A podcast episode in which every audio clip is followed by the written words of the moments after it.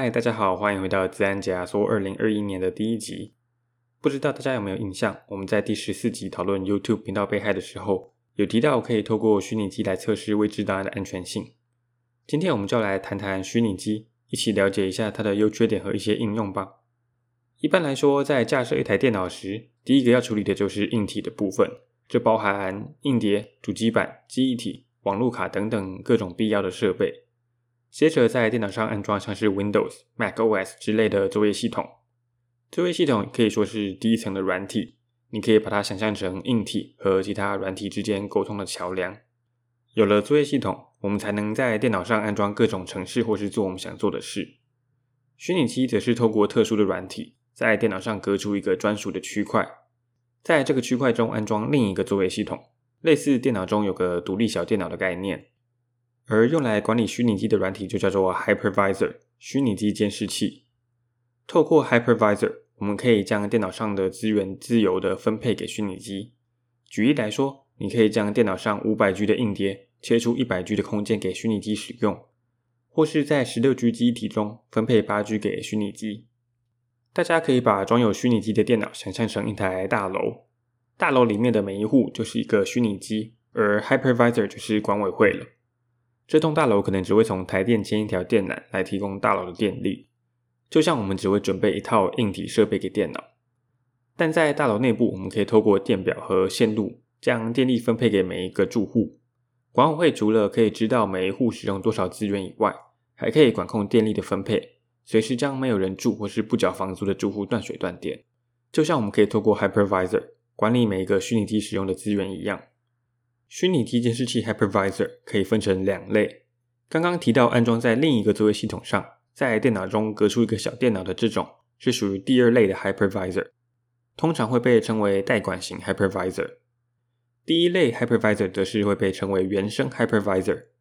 这类型的 Hypervisor 并不是被安装在另一个作业系统上，而是直接被安装在电脑硬体上。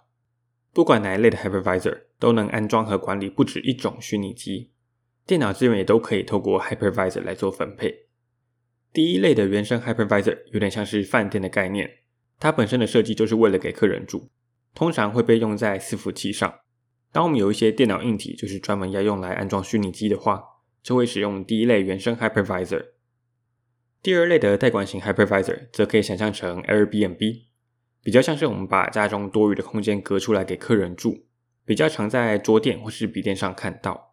通常是我们同时需要使用一个一般作位系统以外，还需要使用虚拟机的情况下，才会用到第二类代管型 Hypervisor。有些人听到这边可能会有疑问：既然安装了作位系统和使用软体程式的虚拟机，和自己原来的电脑能做到一模一样的事，何必又多花一个步骤建立虚拟机，再把软体安装在虚拟机里面呢？乍听之下，虚拟机可能是一个很麻烦又不必要的概念，但实际应用上会有很多的优点。程式设计师如果想要在不同的作业系统中测试自己的软体，但只有一台电脑，他就可以透过虚拟机安装很多不同的作业系统，这样就不需要为了每一个作业系统都准备一台电脑。而且建立一个虚拟机通常比架设一台实体电脑容易的很多。如果我们今天要测试的东西或要做的事情可能会弄坏电脑的话，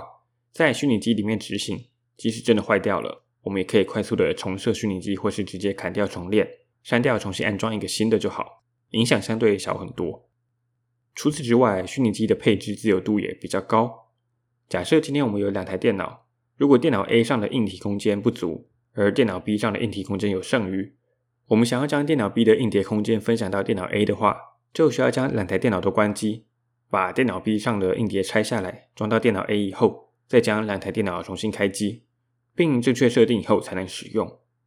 我们还要考虑到一些相容性的问题。像是硬体规格不同的情况，而且硬碟、记忆体这类型的硬体都有个固定的容量大小，像是硬碟可能就是五百 G 起跳。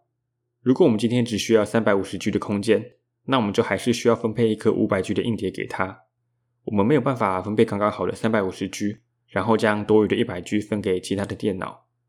这些我们可能会遇到的问题和难处，都可以在虚拟机上简单的被解决，因为虚拟机是透过软体的设定来去分配资源。因此，只要确保虚拟机所在的电脑上有足够的资源，就可以轻易而且很自由的去分配这台电脑上每一个虚拟机的资源，避免不必要的资源浪费。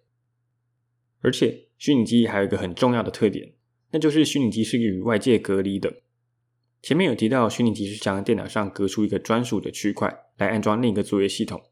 因此一般的情况下，Hypervisor 会将虚拟机内的所有东西与外界隔开，包含档案、记忆体、网络等等的，让它看起来就像是一个独立运作的电脑一样。也就是说，只要透过正确的设定，不管虚拟机里面发生什么事，都不会影响到虚拟机外。这也是为什么在自然上我们很常使用到虚拟机。当我们遇到一些可疑、不确定安不安全的档案，或是想要研究一些恶意程式是怎么运作的时候，就会在虚拟机里面执行和分析这些恶意程式。即便恶意程式在虚拟机里面大搞破坏，虚拟机独立而且与外界隔绝的特性，就会让这些破坏不会影响到我们的电脑。我们只需要在结束以后把虚拟机重设或是删掉就可以了。以上种种的特性让虚拟机被大量的使用。除了在资安上，现在大多数的云端服务，像是 Amazon 的 AWS、Google 的 GCP。微软的 Azure 等等的，都是建立在虚拟机上的。这些云端服务供应商会架设好硬体和 Hypervisor 后，将虚拟机租用给客户。如果有新的客户的话，就会透过 Hypervisor 创立一个新的虚拟机，并依客户的要求分配磁碟、记忆体等等的资源。如果今天一个客户决定不继续使用，也只需要将客户的虚拟机删掉，他原本分配的资源就会自动的被释出，可以用来分配给新的虚拟机。也因为虚拟机彼此之间是隔离的缘故，因此即便两个不同客户的虚拟机在同一组硬体上，也不用担心资讯会外泄到别的虚拟机上，或者是两者互相干扰等等的问题。虚拟机也带给云端服务很大的灵活性。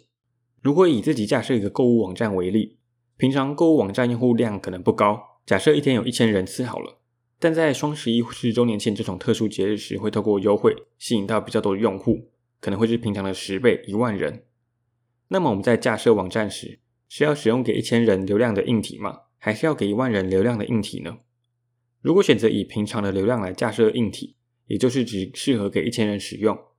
那么有一万个人想要连线的时候，剩下的九千人就会因为硬体的不够力，没有办法连上购物网站，我们也有可能就会因此失去九千笔生意的获利。相反的，如果我们使用了可以给一万人流量的硬体，虽然在节庆优惠的时候可以让所有人都成功上网购物，但一年中除了这些节日以外的三百多天中，网站有九十趴的硬体效能都是用不到浪费的。这些电力和网络等等的维护成本可能都不便宜，一年算下来也是很烧钱的。这个时候，如果我们使用的是云端服务，就可以有很大的灵活性，因为虚拟机是可以很自由的分配资源，所以如果是透过云端服务来架设网站，就可以在其他条件不变的情况下。在特殊节日来临前，多付一点钱给云端服务供应商，请他们接下来几天多分配一些硬体资源给我们的网站。特殊节日过去以后，再调回原本的就好。有的云端服务甚至还会有动态调整资源的功能，也就是说，你的云端资源使用量快到极限的时候，它就会自动帮你增加资源，确保用户不管在什么情况下都可以正常的连上你的网站。而云端之所以可以做到这种自由调配资源，用多少资源付多少钱的功能。就是因为虚拟机的资源可以透过 Hypervisor 自由的管理和分配。虽然虚拟机有这么多的优点，但虚拟机也不是完美的。如果没有正确的设定和使用的话，还是可能会造成很多的问题。因为虚拟机都是由 Hypervisor 在管理和控制的，所以如果 Hypervisor 本身有漏洞或是 bug，虚拟机内程式就有可能会突破它的控制，让恶意程式有机会感染我们的电脑或是其他的虚拟机。在设定上也有很多需要注意的地方。许多 Hypervisor 为了使用者的方便，会有共享剪贴簿或是共享资料夹之类的功能，让我们可以在使用的时候更自由的在虚拟机和电脑之间传送档案或是复制贴上。这些方便的功能也是需要注意的，它们也有可能会成为恶意程式流出虚拟机的管道。除此之外，在网络设定上也要注意，不要让虚拟机成为恶意程式的跳板。通常 Hypervisor 没有办法管理虚拟机内软体对外的连线。如果不小心感染了蠕虫之类的恶意程式，他们还是有办法散播到跟你在同一个网络上的其他装置。而且有的恶意程式还很奸诈，会侦测自己所在的环境。如果发现是在一个虚拟机里面，那么它就会装乖不发作，让我们没有办法透过虚拟机来分析和研究它。因此，大家在安装和使用虚拟机的时候，也要记得注意，虚拟机不是万能的，还是要多小心多注意，才是比较安全的做法。最后呢，就要来跟大家介绍几个常见的第二类代管型 Hypervisor。我相信许多人和我一样，一讲到虚拟机软体，第一个会想到就是 VirtualBox 和 VMware 了。这两个虚拟机软体都是有一定的历史，而且很多人使用的。VirtualBox 是由 Oracle 所开发、免费跨平台的产品，它提供了完整的基本功能。因为是免费的，功能又很完整的关系，VirtualBox 是许多人学习虚拟机时第一个选择。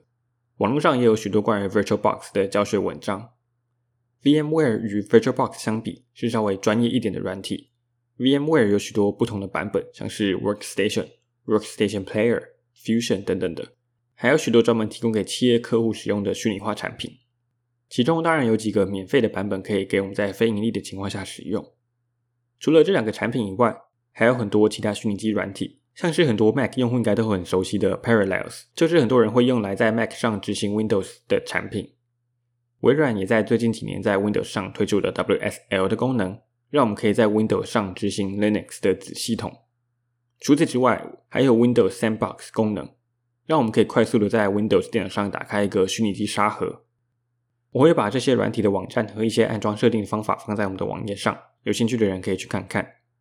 网站链接会在 Show Note 里，网站上还会有我们整理过后的内容和补充资料。如果未来想要听什么主题，或是有什么建议，都欢迎到我们的网站上搜寻我们的联系方式，或是到 First Story 跟 Apple Podcast 留言给我们。也欢迎追踪我们的 Facebook 跟 Instagram，看看最新消息以及一些新闻时事单元。谢谢大家。